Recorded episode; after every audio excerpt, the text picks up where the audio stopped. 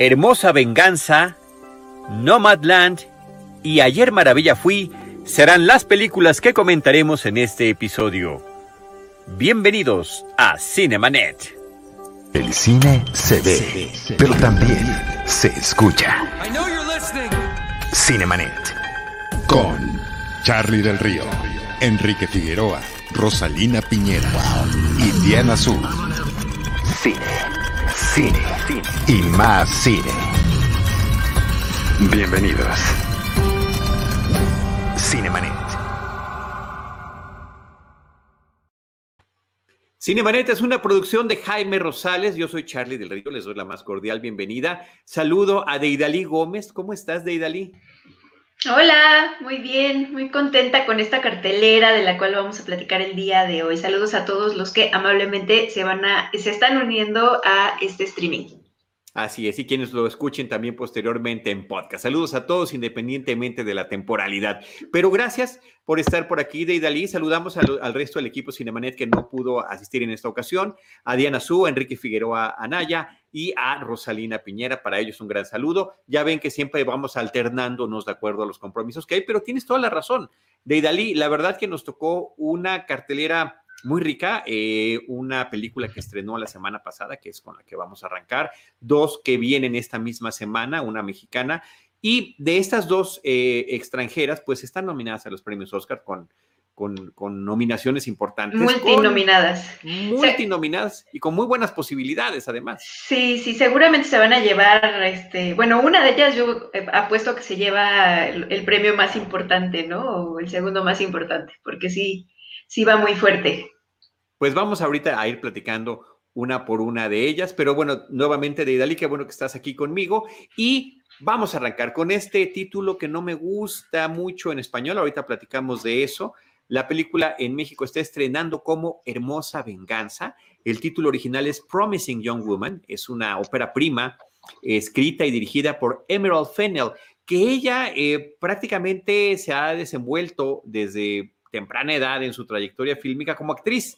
Muy recientemente la vimos en la serie de The Crown, además con un personaje súper polémico y que también desata pasiones, que es el de Camila.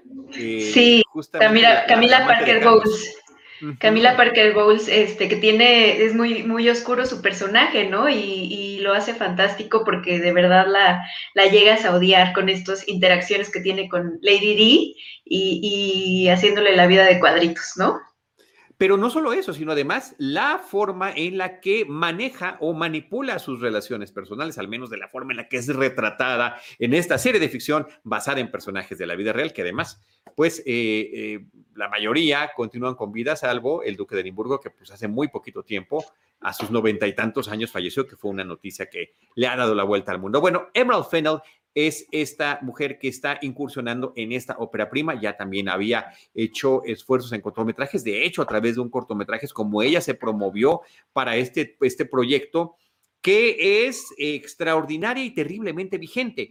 Ella presenta la película como una comedia oscura. Negra. Comedia negra, eh, uh -huh. como un drama también, que está abordando el tema, pues, eh, de, de la violencia de género de la violencia de hombres hacia las mujeres, muy particularmente lo eh, pone en un contexto en el que, como, dada la situación, dada la circunstancia, eh, un hombre se aprovecha de una mujer si ve que ella está, digamos que no bajo control de conciencia. Si alguien, sí. una mujer está en una fiesta bajo los influjos del alcohol, ¿qué es lo que pasaría? De, de hecho, en, en, el mismo tráiler, pues se puede ver, o sea, no es ningún spoiler, como claro. ella está, eh, pues en este bar, que es una escena icónica y que es parte de la promoción, eh, y pues está ahí en ese sillón rojo, este, recargada de una manera que se ve que ya no puede con su alma, ¿no? Eh, pero esto, pues es tal vez una apariencia, ¿no? Es, lo, es la prueba que ella pone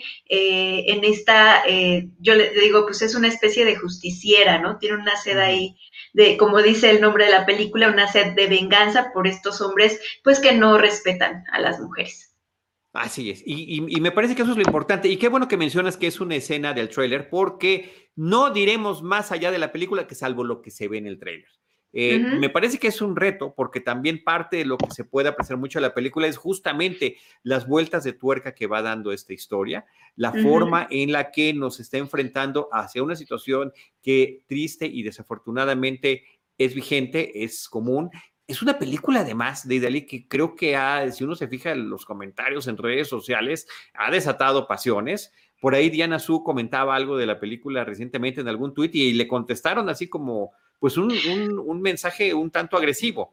Yo no, yo no vi qué puso ella, pero sí vi, por ejemplo, el comentario de eh, Fernanda Solorzano, creo que fue la que dijo, esta es una oda al victimismo, ¿no?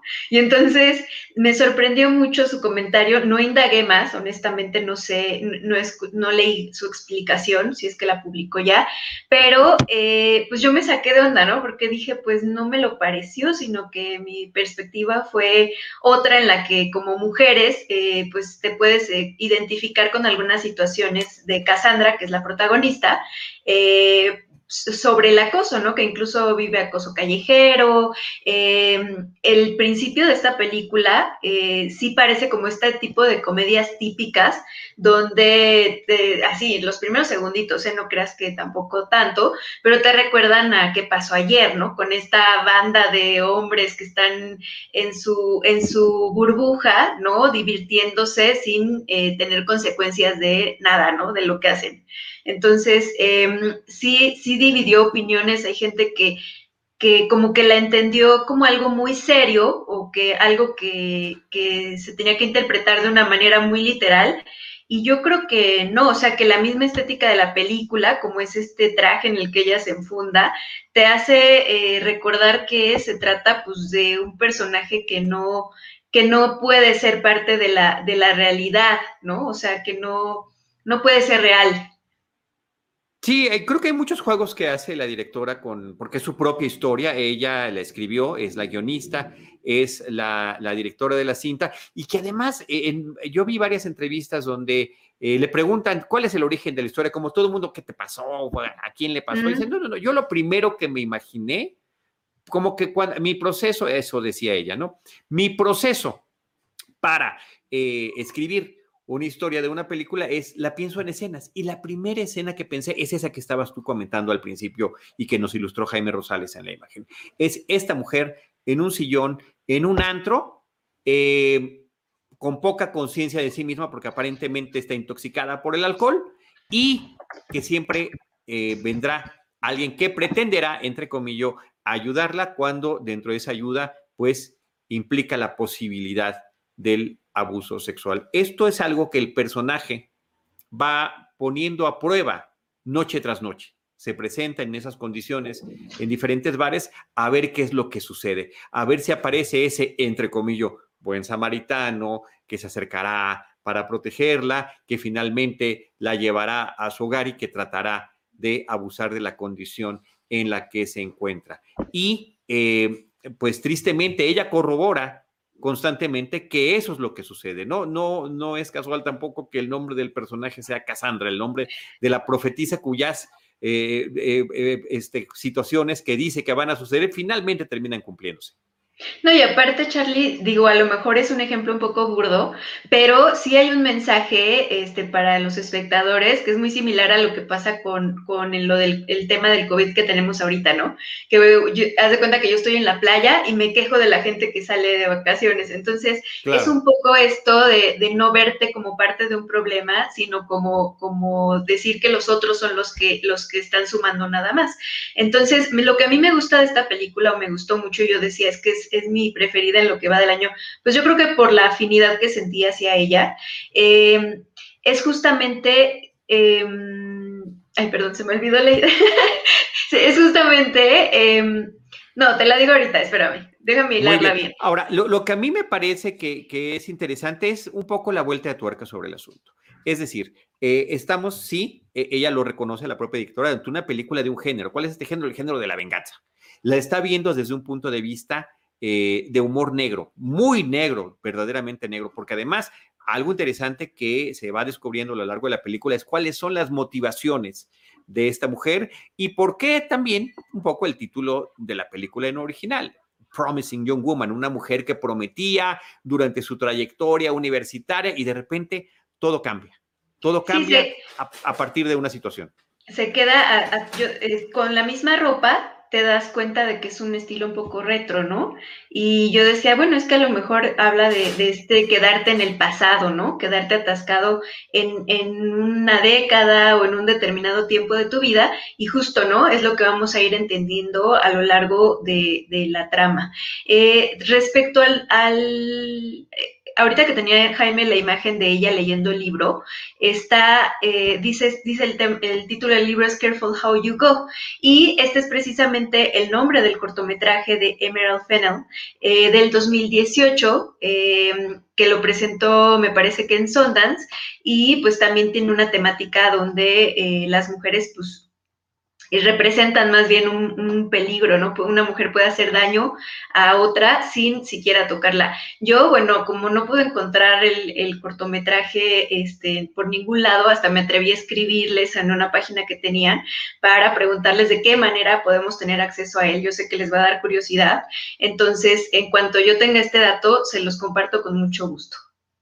Sí, porque vale mucho la pena eh, tener el antecedente, ya que, insisto, la misma directora dice que esa fue su carta de presentación para, demostrar, fíjense, lo que, lo, que, lo que puedo hacer y la idea que tengo y cómo llevarla. Y bueno, y el resultado ha sido que es una película que desde su estreno, su paso por Sundance, eh, cartelera comercial y por supuesto ahorita que estamos ya en esta recta final hacia los Oscars, pues es una película eh, con muchas nominaciones, ¿no? Incluyendo a Carrie Mulligan, que además es una selección muy peculiar para tener en este personaje protagónico y también es algo que dice la directora, yo no quería la clásica mujer actriz, la clásica actriz que ya tenemos identificada en temas de acción, en temas de empoderamiento, que fuera la que representara el papel. Y Kerry Mulligan tiene una, trayectoria que a mí me parece sensacional, una, una serie de películas geniales que tiene. Eh, creo que ha, ha, sabido interpretar además con esa cara, y siempre lo he mencionado, porque de verdad que también es parte de su alter ego fílmico logra transmitir la tristeza, la melancolía, la nostalgia eh, de una manera muy especial a través de su expresión facial, de, sus gesticulaciones, eh, de la forma en la que nos expresa su lenguaje corporal. Entonces, me parece que esa es una parte importante, no siempre como esta chica dulce, eh, encantadora, y aquí lo es, pero también es mucho más. Y también creo que es importante mencionar, Deidali, que no es únicamente una película que esté victimizando a un grupo y, eh, elogiando a otro o, acusando a otro. Creo que el mismo personaje protagónico carga con sus propias culpas. Sí, sí. Cómo la situación está repartida en un, no es ni de género el, asunto, sino de cómo nos comportamos como sociedad, hombres y mujeres, ante ciertas circunstancias. Sí, eh, creo que eso es importante, ¿no? O sea, no, nadie está diciendo que el personaje de, de Cassie sea como un ejemplo, porque sí, en el tema de, de, de pronto uno tiene que, eh, tiene, tiene ciertos procesos, ¿no? De, para sanar algunas cosas como la violencia, y si te quedas atrapado, pues obviamente necesitas ayuda, ¿no? Es que es, yo creo que a lo mejor parte de lo que le pasa al personaje. Eh, no sé, no sé qué opines respecto a esto. O sea, siento que como que sí, a cada, personaje, cada hombre, por ejemplo, que ella va conociendo, es como un ejemplo, ¿no? Eh, cada personaje tiene como su, su rol muy determinado en esta situación eh, de, del acoso, por ejemplo, ¿no? De, de lo que hablábamos, ¿te acuerdas con I May Destroy You, esta serie de HBO, que también habla un poco de la importancia de el consentimiento en una relación, ¿no? de tipo, de tipo sexual, así como estos fenómenos, o bueno, no, no, no es un fenómeno, eh, este, estos términos que cada vez están haciendo más populares, como eh, pueden ser las eh, violaciones facilitadas por sustancias, ¿no? Que es algo que le pasa, por ejemplo, al personaje de, de Micaela Coel en esta serie de HBO, eh, que debió ganar eh, muchos premios, esta, británica también. Eh, y bueno, está tan, tan dura a lo mejor su, su, ficción que pues no, no, este, no fue tan bien recibida. Y yo creo que la película Hermosa Venganza sí es un poquito más pop, ¿no? O sea, se, se presta más para que le pueda llegar a gustar a más público.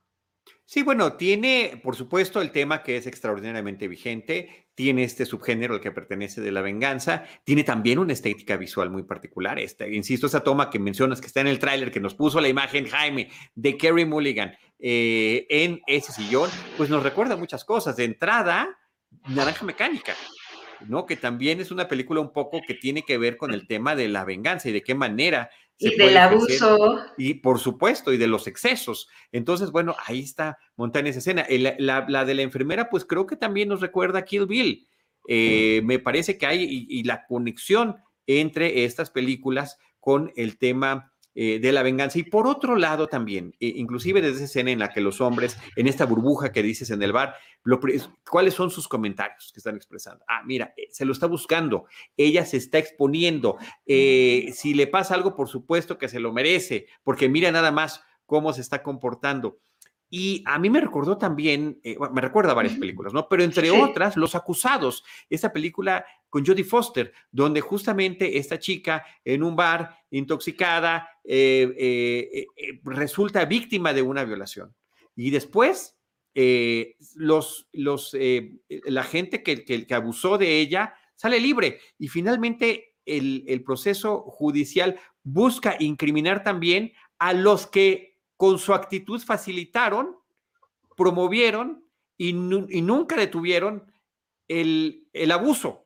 Eh, los que estaban aplaudiendo, o sea, los que estaban, ¿no? como, como estos otros hombres, ¿quién va? ¿Vas tú, voy yo? ¿Quién lo va a hacer? O sea, donde hay esta complicidad también, ¿no? Reza el dicho ese en español, tanto tiene la culpa quien mata la vaca como el que le agarra la pata, ¿no? Desafortunado, ahí está la escena. Ay, qué eh, bonita Jody. Jody súper eh, joven, bonita ahí divina eh, y, justamente en estos momentos previos al hecho terrible que va a suceder, ¿no? Entonces, eh, o, está también otra película de los 70 que tuvo un remake posterior, I Spit on Your Grave, brutal, extraordinariamente brutal. No solamente abusan un grupo de hombres de una mujer, sino que además la dan por muerta. Y ella, sobreviviente, regresa a ejercer venganza, que son terribles, son, son eh, explícitas, eh, y que, la verdad que en ese, en, ese desdoble que tenemos como espectador, dice, por supuesto, se merecen eso y más estos desgraciados que hicieron eso, ¿no? Eh, ese, es, además el ¿Sabe, de la ¿sabes original. Ok. Perdón, te interrumpí. No, no, di, di, no, nada más. ¿Sabes, ¿sabes a mí a, a, cuáles me recordó? Este, por el tema de la noche, a esta película que tiene también un nombre larguísimo que se llama Una chica regresa sola a casa eh, de una directora, eh, me parece que es eh, iraní. Entonces es una película un poco ahí independiente, donde la chica es, es, vampiro, ¿no? Y entonces por eso no le tiene miedo a los hombres que se encuentran en la calle en la madrugada. Está, está, está bonita. también me recordó a Carrie. a Carrie. Por supuesto. ¿No? Este, y sabes Carrie, extraño presentimiento también de los 70 ¿Y sabes a cuál más? Hay a una que acabo de ver este, eh, gracias a la plataforma Shudder, que se llama Violation. Es una película muy gore, ya sabes que de pronto yo eh, me, doy el, permiso de ver esas películas, pero eh, me inquieta o me da gusto en parte que coincidan tantas, tantos títulos, ¿no? Sobre esta, esta inquietud y, y, algunos que son muy recientes, ¿no? Esta película Violation eh, está, está muy ruda, ¿no? ¿Esa dónde está este, disponible, Deidali? En Shudder, Shudder. Ok, ok. Sí, este, también fue parte de festivales este año, eh, pero sí tiene ahí una carga eh, de violencia bastante alta. Sin embargo, es el mismo tema, ¿no? Este, esta historia de una, de lo difícil a veces también que es determinar cuando o sea, una persona fue eh, abusada o no, ¿no? Porque pues hay muchas situaciones ahí, no es que suenen una campana y digan, ah, no, hubo una, una, violación, ¿no? Sino que es algo muy confuso y por eso a veces es tan difícil eh, que se haga justicia, ¿no? Para las personas. Eh, ¿Se le cree o no se le cree a la persona que acusa? ¿Se le cree o no se le cree a la persona que defiende? ¿Y qué papel juegan otros personajes de la sociedad en eso. alguna autoridad, en este caso en la película que estamos comentando, que es eh, Hermosa Venganza, una autoridad universitaria, cómo reaccionó ante eso a pesar de ser mujer, cómo reaccionan también las propias compañeras de la chica que eh, aparentemente por la película definirá si fue o no un abuso. Em, y ahí están ese tipo de reacciones. Por última referencia, porque también la tenía en la punta de la lengua, Hard Candy, esta película eh, del 2005 donde esta chica menor de edad eh, es, em, seducida a través de las eh, redes sociales, del contacto por internet, para conocer a un hombre mayor que es así como es eh, como, él se contacta con esas jovencitas, pero la que termina teniendo la trampa es ella, protagonizada por Ellen Page, hoy Elliot Page. Elliot Page. Está todavía su, su nombre como lo usaba en aquel momento. Entonces es otra película que me parece que es interesantísima y todas estas que hemos estado eh, eh, mencionando me parece que son parte de un estilo, pero sí creo que esta nueva película, Hermosa Venganza, tiene su propio ánimo, su propio espíritu, su vigencia muy particular hacia la forma en la que estamos viendo y entendiendo las cosas. Un saludo a Rodrigo eh, García Aguilar. Dice, Acusados fue una película muy reveladora de la conducta de los hombres en el abuso hacia la mujer y también nos dice que recordemos la película Viólame, una película francesa que también aborda temas similares. Muchísimas gracias, Rodrigo García. Y, a quienes nos, estén viendo también justamente a través de, plataformas como YouTube, está el tema de poder eh, apoyar esta producción a través del super chat y también el, em, a, través del Patreon de Cinematempo, que es el que hace esta producción, ¿no? Eh, Patreon.com diagonal Cinematempo. Nuestro productor Jaime Rosales también tiene su, su, su, comentario. Dice, por supuesto, hay que recordar Rencor Tatuado, película muy reciente de Julián Hernández. La comentamos en este episodio, en este episodio, en este programa, cuando eh, la película salió y que, eh, claro, es esta vengadora en, México, en la Ciudad de México, una película eh, muy interesante que también además eh, ha estado en plataformas. Así que... ahorita ya no está, ¿verdad? ¿Ya no está en Netflix? Fíjate que no lo sé, la última vez, lo, último que supe es que estaba en Netflix y ya no supe si continúa en esa plataforma, ya ves que, luego tienen sus espacios de vigencia. Pero bueno, ya, nada más antes de que, de que se me vaya, ¿no? Si tú llegas a, ver con más detalle la película Hermosa Venganza, eh, te vas a dar cuenta cómo Emerald, eh, la directora, ah, sí está, sí está. Ahí está, ahí está en Netflix todavía, recortatuado. Está recortatuado en Netflix por si gustan verla, ¿no? Eh, Justo, ¿no? Que, empieza a ver como, como detalles, por ejemplo, en, el, en, la televisión o en ciertos diálogos que nos dan el ejemplo de lo que quiere decir eh, las feministas cuando hablan de masculinidad tóxica, ¿no? Cómo es que se va construyendo este desprecio hacia, el, hacia lo femenino, hacia las mujeres, ¿no? Que de pronto dicen, ay, eh, los solanes, ¿no? Las cosas que, están como asociadas a, las mujeres eh, y se desprecian incluso en el cine, ¿no? En, películas, en, la misma mentalidad de los papás. Ahí, así es. Oye, y otra cosa que yo quiero rescatar, la, eh, rescatar, Y destacar, rescatar y destacar de la película es el reparto que tiene.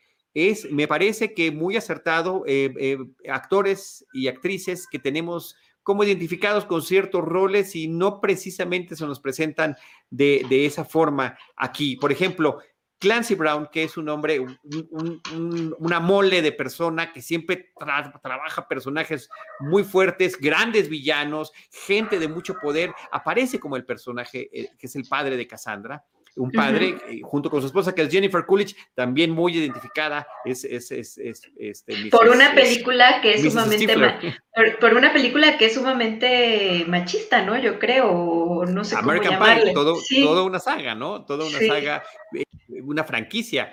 Que, que, se convirtió en aquel momento y que ella tenía este personaje de donde aparece, digamos que a nivel popular internacional, el término MILF, es Jennifer Coolidge, Clancy Brown haciendo pareja, como está, eh, estos padres preocupados por esta hija que pues ya no, eh, eh, sobre todo en sociedades angloparlantes, como que ya no es común que los hijos a cierta edad continúen en casa con una carrera trunca, ¿qué, está pasando con ellas? Se desaparecen las noches, que, están transmitiendo una, una, genuina preocupación, ¿no?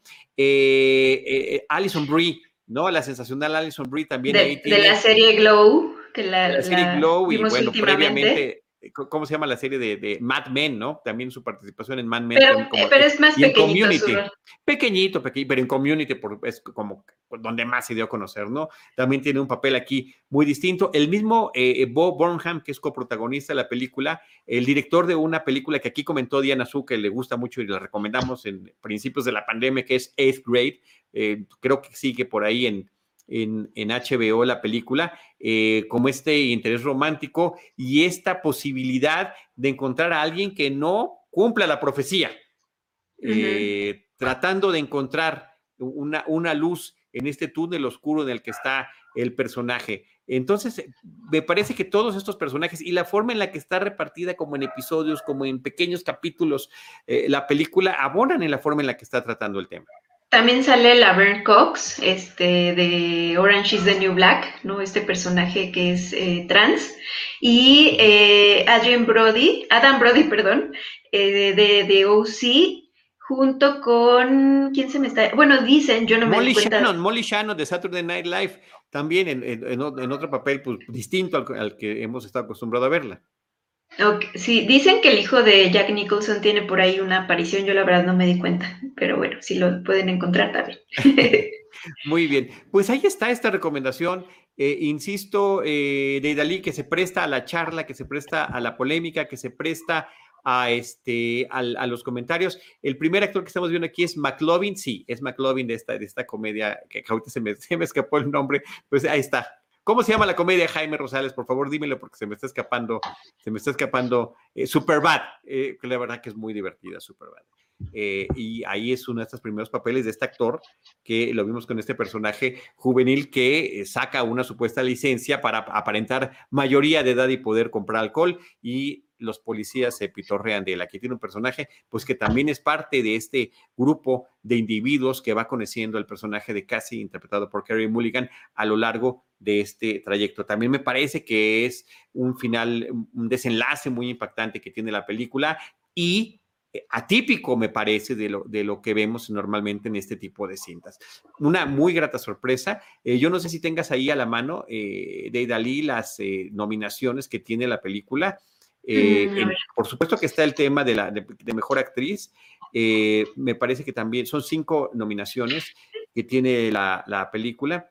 Eh, mejor película del año, mejor actriz eh, protagónica, Kerry Mulligan, mejor eh, dirección. Y guion, original. que yo creo que ese es el que se puede ir, este, tiene muchas posibilidades de llevarse, ¿no? Y también mejor edición que efectivamente, como decíamos, la forma en la que está narrada la película, los flashbacks que tiene, las formas en las que se hacen las transiciones en las relaciones que tiene esta mujer con la gente que va conociendo eh, y demás, me parece que funciona. Alfred Molina también aparece en la película, de repente parecerían una serie de cameos, porque hay, hay actores, ¿no? Que aparecen por una o dos escenas únicamente, eh, breves, pero me parece que van nutriendo. Y la propia eh, directora, sale, la propia directora tiene un cameo. Ella sale como, como influencer de tutoriales de maquillaje, ¿no? O sea, igual se ve muy poquito, pero yo creo que también es como un, un este, toque cómico de su parte, ¿no? Para, para, burlarse de esta figura que pues normalmente también eh, quiere ponerse bella y, todo pues para gustar a los hombres, ¿no? Que es como parte del tema de, de la película.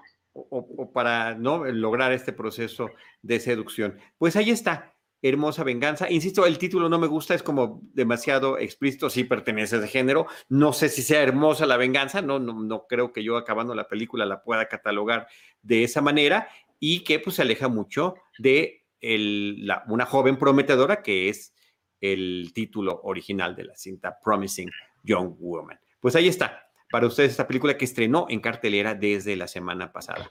Y Deidali, esta semana está entrando en cartelera eh, una también de las películas favoritas en esta carrera para el Oscar, que es la cinta Nomadland. Aquí hay un caso curioso eh, sobre, esta, sobre esta película porque es una cinta cuyo guion es adaptado de, una, de un libro que no es de ficción, que, es, como un reportaje de investigación. Claro, que empezó como un reportaje que termina convirtiéndose en un libro, eh, el, el, libro de Jessica Bruder, eh, que además pasó unos tres años en, las carreteras de Estados Unidos, conociendo, interactuando y convirtiéndose ella también para poder hacer la investigación en nómada. Estos personajes que están desde sus vehículos como vans hasta estos campers gigantes, eh, recorriendo Estados Unidos, cambiando de ubicación constantemente eh, cambiando de trabajo en esos trabajos temporales que dependiendo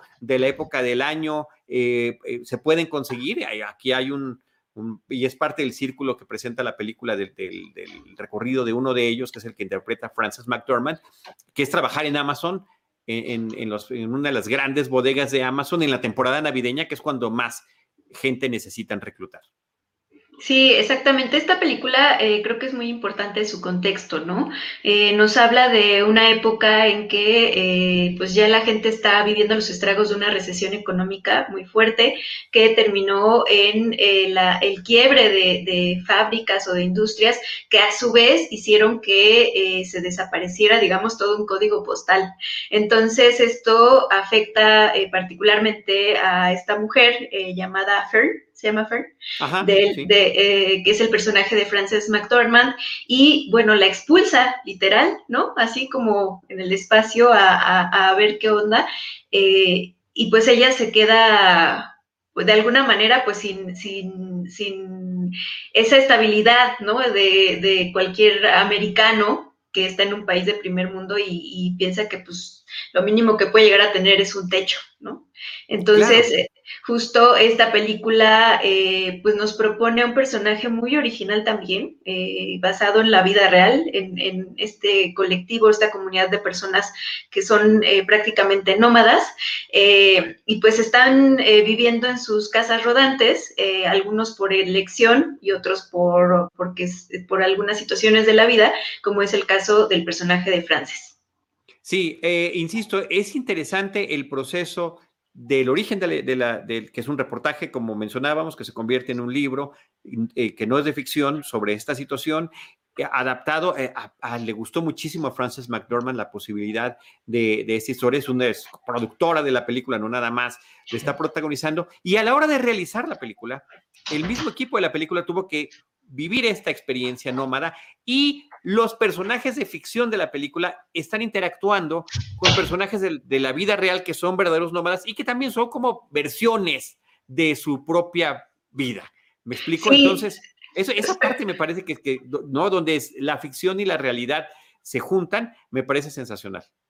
Sí, esta directora, que es Chloe Shao, eh, parece ser, la verdad es que yo no, he visto sus películas anteriores, em, tiene esta costumbre de eh, mezclar eh, a los no actores con su, cine, ¿no?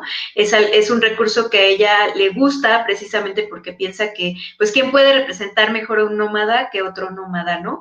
que son eh, los, tres nómadas reales principales que aparecen en la película, eh, ahorita si quieres te digo sus nombres, son también parte eh, principal del libro, ¿no? Y a su vez, me parece que hubo un cortometraje previo a, a, Nomadland, antes de que le dieran el proyecto a la directora, para que lo adaptara a la pantalla. Sí, y me parece que está, que es una muy buena adaptación, es una película eh, que se percibe muy personal. Si bien el personaje de Frances McDormand es de ficción, me parece que su historia es como entrañable. Una mujer que llevaba instalada en un pequeño poblado de tantos años de su vida, un par de décadas, ¿no? Muere su esposo, desaparece este centro de trabajo y como dijiste tú, y además eso, con eso empieza la película. Eh, desaparece el código postal, no deja, se convierte literalmente en un pueblo fantasma y entonces tiene que vivir esta vida que, como dices tú, algunos de los personajes lo hacen por decisión, otros lo hacen por necesidad. Y uno de los temas que me parece que eh, quedan muy bien retratados en la cinta es esta sensación de soledad, donde algunos personajes perdieron a su familia y otros están alienados de su familia, algunos por decisión propia, algunos expulsados de otra forma, ¿no? Y los, con, las conexiones que pueden tener con ese pasado que los puede o no alcanzar. Y también, ¿cuál es la situación de las personas que están entrando a la tercera edad, que aún se sienten con ánimo de poder trabajar, que no quieren adelantar su pensión porque lo que recibirían no les va a resultar suficiente y que están buscando cualquier tipo de trabajo que puedan encontrar. Sí, ahorita que estábamos hablando de los títulos, bueno, esta película creo que se va a llamar Nomadland, Sueños de Libertad en la Era Moderna. Eh, entonces, bueno, también tiene bastante largo su, apellido. Em, y, los personajes reales, Linda May, Swanky y Bob Well, ¿no? Son estos nómadas reales que eh, son como guías, ¿no? De, de, de Frances McDormand, este, para poder llevarla en estos relatos, porque Creo que ahorita que hablaste del esposo del personaje eh, principal de Fern, eh, es una película con mucho duelo, ¿no? Eh, yo creo que la primera parte que la vi, mi yo capitalista estaba como resistiendo la manera en la que ella tenía que vivir en esta eh, furgoneta o en esta eh, casa rodante tan pequeñita, ¿no? En una van, en una van. En una, en una, van. y entonces estaba yo un poco horrorizada con miedo de, qué le iba a pasar y esto. Y en la siguiente parte de la película, ya cuando gracias a la, gran actuación de, de Frances, eh, pues estás completamente inmerso en la, en la trama, eh, me la pasé como, como casi casi llorando por eh, esta situación de duelo, ¿no? De pérdida, de los relatos que, tiene la película también son muy duros, ¿no? Eh, te hablan de, de, pues, esta gente que de alguna manera está entre despojada, pero que a la vez está disfrutando de las maravillas de la naturaleza, ¿no? Incluso de pronto la película tiene guiños eh, donde está prendido el radio del carro y te están diciendo, bueno, es que los osos polares que están en cautiverio, y entonces tú dices, qué contraste, ¿no? Que los animales son los que están encerrados y los humanos de esta, de esta zona de, de Estados Unidos, pues están eh, libres, ¿no? Por, por, las carreteras. Entonces, como que es una, una, película que siempre te hace reflexionar mucho sobre el estilo de vida que, que llevas y el que tal vez puedas llevar en un futuro derivado de crisis, porque eh, también es una película que para, para la sacudida que tuvimos el año pasado por la pandemia, que hizo que mucha gente se, se, moviera de su zona de confort o de la estabilidad que tenía, pues también le puede llegar a pegar. O sea, si es muy duro las reflexiones que puede sacar de ella. Sí, no, no, tremendas, el, el, cambio brutal de vida. Y ahora que estamos en este, pues en la mayor parte del tiempo confinados, eh, tratando de hacerlos y los trabajos lo permiten, y estos personajes que están en el, como dices tú, en el mundo exterior, con unos paisajes espectaculares en distintos estados de la Unión Americana, de Estados Unidos, en Nevada, en California, en Arkansas, me parece que, pues, y al mismo tiempo están haciendo los trabajos menos, eh, em, ¿cómo decirlo?, eh, más difíciles, ¿no? Limpieza, eh, trabajos manuales, ¿no? trabajos que nadie quiere finalmente y que eh, pues es la forma de poder subsistir y en contraste tienen esto, estos espectaculares eh, eh, vistas de, y experiencias en el mundo, en estos grandes espacios que están allá. Y, claro, hay una estupenda fotografía de la película preciosista. Los amaneceres y los atardeceres son retratados de una forma eh, constante. Algunos se ve que por supuesto fue la única toma que tuvieron para poder tomar el sol en ese momentito que estaba en el horizonte. Hay un plano secuencia siguiendo a Francis McDormand, a su personaje de Fern, cuando llega por primera vez a uno de esos campamentos nómadas en el desierto y que la vamos siguiendo y cada que la cámara voltea a ver el horizonte, ahí está el sol, ¿no? Que no sé, a mí me parece que es un amanecer eh, apenas, apenas asomándose en lo que está haciendo este recorrido, donde va conociendo este tipo de personajes, donde además se muestran y se manifiestan con una gran solidaridad. Me parece que eso es algo interesante. Ahí mencionabas tú este personaje de Bob Wells, que es justamente uno de los líderes reales de este tipo de grupos. Mencionabas a Linda May y mencionabas a Swanky, que forman parte importante del relato, forman parte importante del libro eh, y de este relato fílmico y que además formaron parte importantísima con Jessica Bruder de la experiencia que vivió con ellos. Son amistades que ella creó y que finalmente terminan integrándose a el proceso de realización de esta película. Sí, y bueno, hace rato que tenía Jaime la foto anterior, me acordé que también está como muy curioso, si todavía no les hemos este, vendido la película, que está como bien curioso ver cómo tienen códigos, ¿no? O sea, estos nómadas tienen códigos para vivir de esta manera eh, como comunidad que de pronto se encuentra en la carretera, ¿no? Así de si tienes bandera de un color, quiere decir estoy ocupado, este, de esta manera tengo este tipo para lavar o para, no sé, es como todo un aprendizaje. Eh, en este sentido, el, el, arco, digamos, del personaje me recordó a, otra película que, ya hemos comentado, que es eh, Sound of Metal, donde pues, el protagonista tiene que aprender, pero en su caso, el lenguaje de señas, ¿no? O sea, como que son, eh, vuelvo al tema de las sacudidas que te hacen que de cero, este, inicies, ¿no? Tu vida, reinicies tu vida más bien. Entonces, sí, em, es otra parte em, curiosa, ¿no? Entre lo de Amazon, este, cómo, cómo se trabaja a lo mejor dentro de este gigante. Eh, y, ahí está la, la fotografía de, de Riz Ahmed de Sound of Metal, eh, que ya está ahí en la escuela, ¿no? Ya como, como aprendiendo a comunicarse otra vez.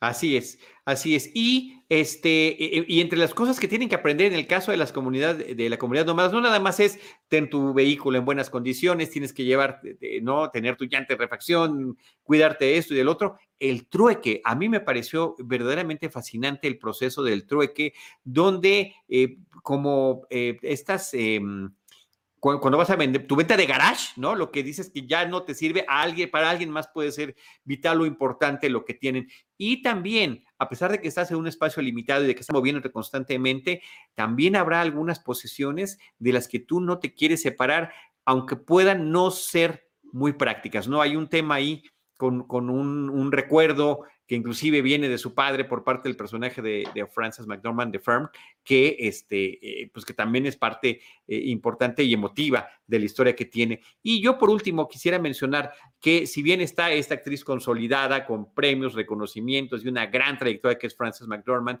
eh, también está David Strathairn, que también tiene toda una trayectoria importantísima, dos actores consolidados en, en una trayectoria fílmica de, de décadas, en ambos casos, coexistiendo con estas personas, estos nómadas de la vida real que también están incursionando con personajes en la actuación y que no notas, que tú digas, wow, aquí se nota que es el gran... No, me parece que la dirección de Chloe Shao, de la forma en la que los presenta, como vemos sus historias, no, es, no haces esa diferenciación. Hasta, hasta después decir, vaya, tenemos esta, este gran, eh, esta gran distancia en cuanto a experiencia y me parece que queda como parte de la propia película.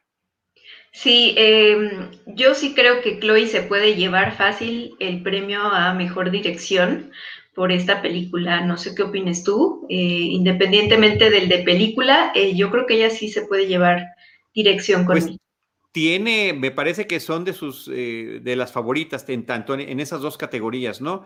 déjame te digo cuáles son las seis nominaciones que tiene la cinta: mejor película del año, mejor actriz ah. principal también Frances McDormand, mejor guion adaptado, que también podría ser, sobre todo por este proceso, aunque a mí la del padre también me encanta la adaptación de la obra de teatro. A Yo creo que, que fue muy buena adaptación porque no se siente como una obra de teatro, ¿no? y eso, eso lo hace fantástico, que no fue el caso, ¿cuál fue el de, de Amazon? una noche en Miami.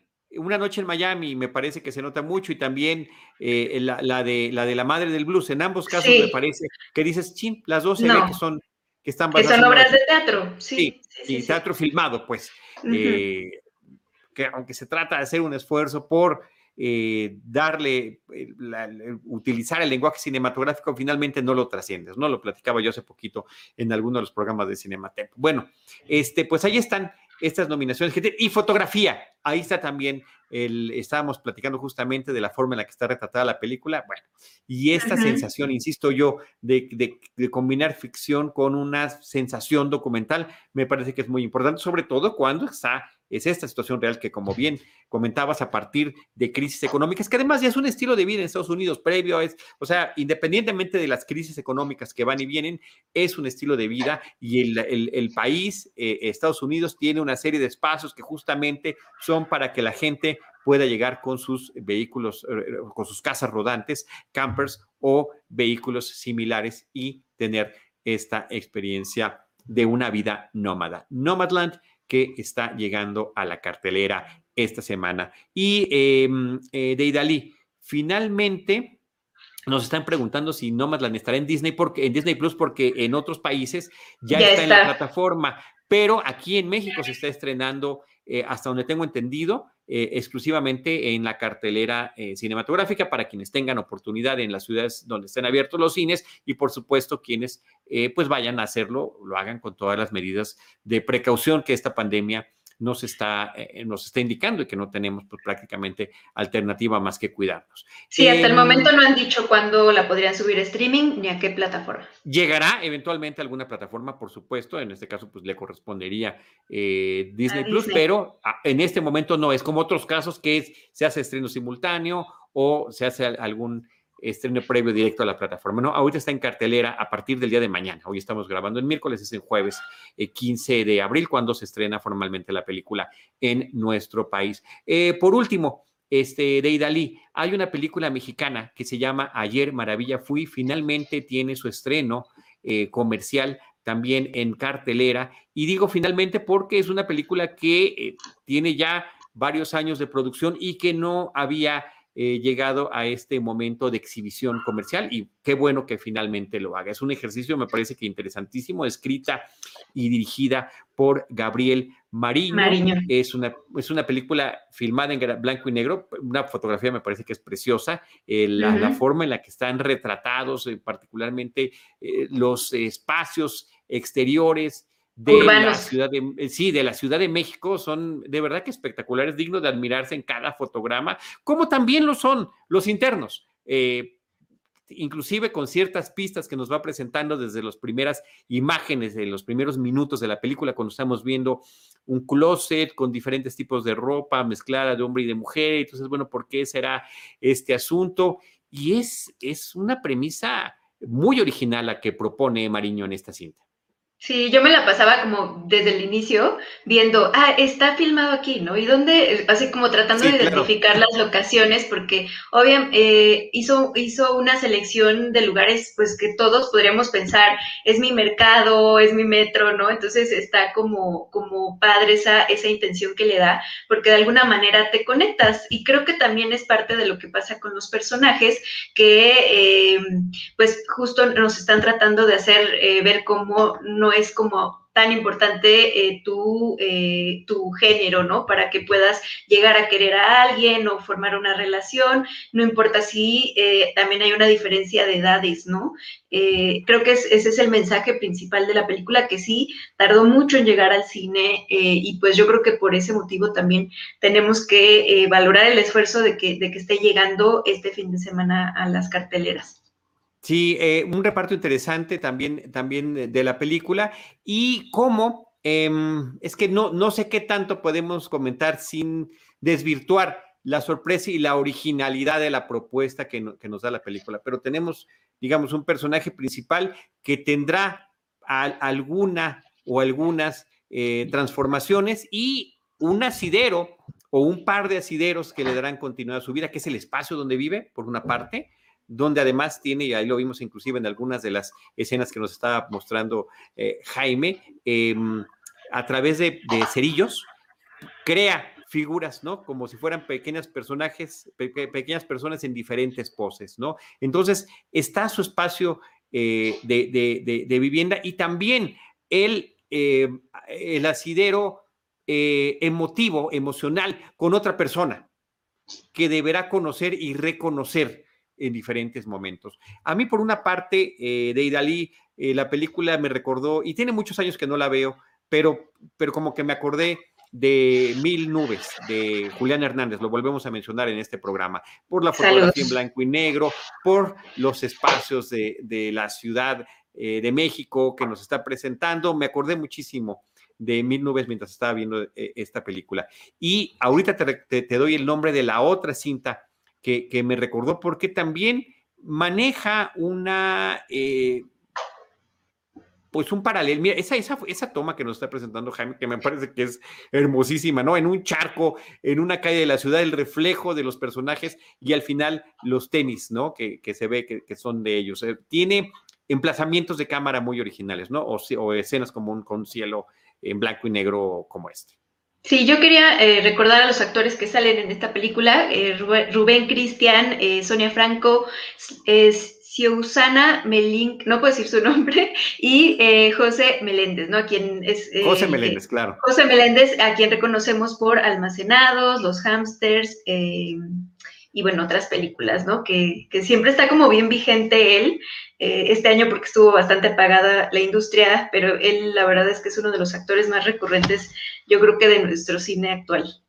Sí, así es, efectivamente, y me parece que una vez más, eh, creo que su presencia, además lo hemos visto tanto y tan frecuentemente en, eh, en, en, cine a, José, que también este, nos, pues me parece que sea como el más reconocible de los intérpretes que estamos viendo en esta película. Eh, la verdad que eh, la música también me parece que juega un papel muy importante. La forma en la que la música de la película a través de un piano nos, nos, nos está presentando eh, a, los personajes. Y es una película como muy contemplativa.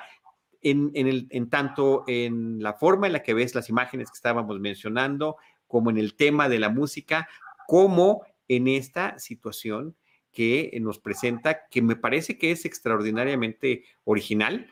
Eh, y que, y que me parece que logra funcionar muy bien. Las texturas de la, también de todo lo que vemos me parece que quedan muy bien retratadas. Hay por ahí que termina jugando un papel importante la, la colcha o, cobija de una cama, ¿no? Donde el personaje amanece cada mañana. Eh, que será un lugar importante de descubrimiento para el espectador y me parece que lo, lo logra convertir en un espacio que estaremos viendo constantemente y con cuya textura nos estamos acostumbrando, hablando justamente de este...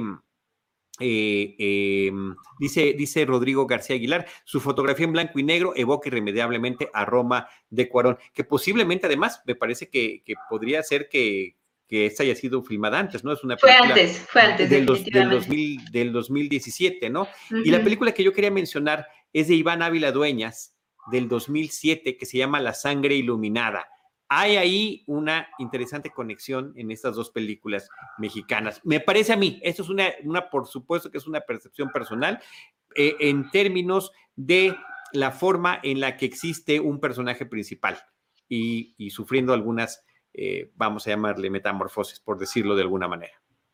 Pues Con Joaquín pues, pues entre, otros, entre otros actores.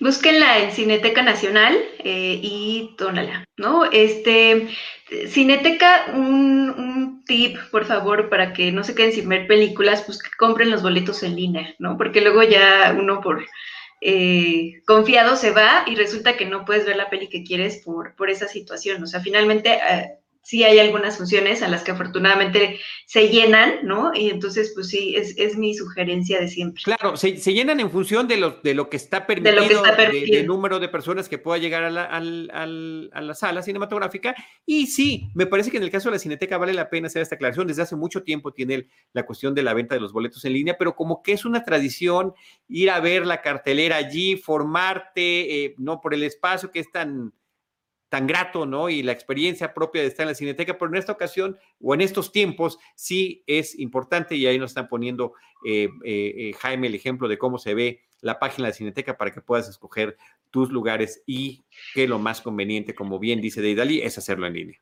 No, y es que es por orden, o sea, estamos como en una situación donde si nada más, por ejemplo, tienes el sábado para ir a ver eh, una película y te y pues porque se llena muy rápido no te la pierdes, pues también como que no está padre, ¿no? Y eh, justo, ¿no? Eh, creo que sí deberíamos hasta hacer un, podcast de esta experiencia de ir al cine eh, de nuevo, ¿no? Donde de pronto lees, pues, quejas de personas que dicen, ay, es que no, no me respetó como mi distancia o esto. Entonces, es súper importante que todos tengamos este orden para que volvamos a, disfrutar del cine pues con, toda la confianza de que, de que vamos a, estar realmente en la película y nada más, ¿no? Y, y definitivamente eh, pues las películas que comentamos, ojalá también las puedan ir a ver al cine todas. Pues sí, en este caso, como la semana pasada, eh, ya son dos programas consecutivos en los que hemos hablado de películas que están en cartelera, habiendo estado platicando constantemente de películas en las plataformas a lo largo de ya poco más de un año desde que estamos en esta situación de la pandemia. Muchísimos saludos a Gina Cobos, que, también nos está poniendo un comentario. Dice, dice Gina, estoy de acuerdo con Carlos por la eh, dice, por la transmutación de los cuerpos se parece a la sangre iluminada. Así es. Ayer Maravilla Fui es una gran película, dice Gina, no se la pierdan, ¿sí? Es toda una experiencia, me parece que es toda una experiencia sensorial. Me atrevería yo a darle ese, ese, ese, ese, eh, ese, adjetivo a la película eh, por la forma en la que uno lo puede disfrutar. Me parece que sí hace uno un viaje muy particular y creo que hay un un logro en, este asunto de que diferentes situaciones que al principio parecen no tener sentido, eh, es una especie de código que poco a poco vamos aprendiendo eh, a lo largo de, la, de, los hechos que nos va narrando la película, de una manera que pareciera pues mucho de estar observando eh, pausadamente, ¿no? Eh, un cuaderno, ¿qué significa este cuaderno? Eh, la colcha o esta cobija que menciono yo de la cama, y los cerillos y varios elementos que están ahí en la película. Y por supuesto, el tema que mencionabas hace ratito de las relaciones emocionales. Inclusive no sé, no sé si Gina habrá participado o Jaime en la promoción de la sangre iluminada hace tantos ayeres y, que por eso la tenga yo tan presente. En fin, pues ahí está. Ayer maravilla fui. Eh, a ver, a ver qué nos dice Jaime. Dice Jaime que él no. Muy bien, James. Este, muchísimas gracias. Ayer Maravilla fui, que está en, en la cartelera, como estaba mencionando, de Dalí, Cineteca Nacional y Cine. también va a estar en, en, estados, ¿eh? O sea, para que no nada más. Claro, claro, claro. Chequen, chequen su cartelera en, en, en los diferentes puntos de nuestro país en donde se encuentran. Pues ahí está lo que hemos tenido el día de hoy eh, de Idalí, Hermosa Venganza, Nomadland, con ese título enorme que tú dijiste, que yo no me lo sé y no me lo pude aprender y seguramente no me lo aprenderé. Y eh, ayer Maravilla fui. Así es, esa fue la cartelera. Es la primera vez que me siento como muy emocionada por múltiples películas, ¿no? Que están el mismo jueves. Como que tenía tiempo que no lo, no lo vivíamos y bueno, eso me emociona mucho porque pienso que ya vamos a regresar a esta eh, bella rutina de no saber cuál ver. Exacto, exacto. Ojalá que pronto sigamos teniendo experiencias como esta. En fin, pues muchísimas gracias, Deidali. Eh, ¿Nos puedes, por favor, recordar tus redes sociales y espacios donde estás participando? Eh, arroba Deidali y los fines de semana en ADN 40 por las tardes, pues les doy mis recomendaciones de estrenos en cartelera, mayormente ahorita que ya abrieron los cines del cine.